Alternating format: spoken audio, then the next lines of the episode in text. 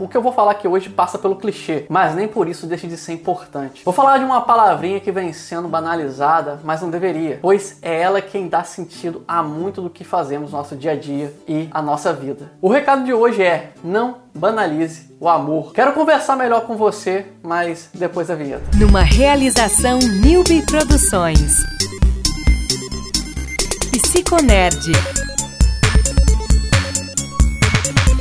Antes de prosseguir, queria pedir seu apoio curtindo esse episódio, compartilhando com os amigos, com as amigas, e também ficaria muito feliz se você me der a sua inscrição. Vamos começar pelo que significa o amor. Se você fizer uma pesquisa no Google sobre o que é o significado da palavra amor, você vai ter o seguinte resultado: 1. Um, forte afeição por outra pessoa, nascida de laços consanguíneos ou de relações sociais.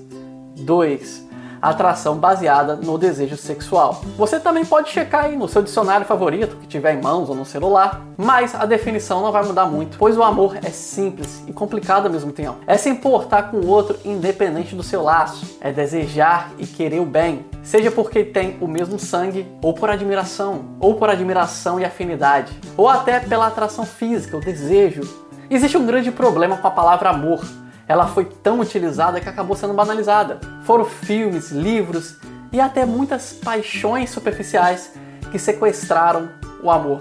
De tão utilizado, ele perdeu sentido. E isso é muito perigoso. É perigoso porque o amor tem um peso muito grande no que você faz, mesmo que você não use exatamente essa palavra para descrever.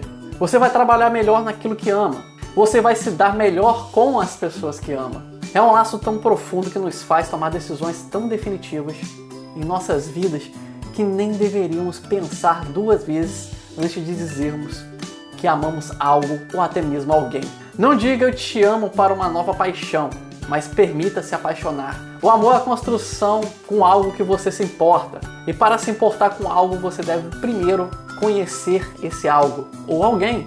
Não use muito essa palavra, pois se disser eu te amo para tudo, o amor parecerá banal e corriqueiro quando na verdade é raro e definitivo. Vou ficando por aqui com essa reflexão, espero que te ajude de alguma forma. Muito obrigado mesmo por me escutar. Eu vou ficando por aqui, mas não deixe de conversar comigo nos comentários. Se estiver me acompanhando em vídeo, também terá sugestões ao fim desse episódio. Meu nome é Elias Ribeiro, vou ficando por aqui.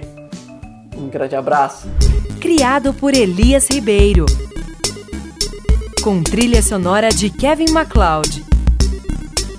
Curta nossa página no Facebook Psicólogo Elias e no Twitter e Instagram Alceman.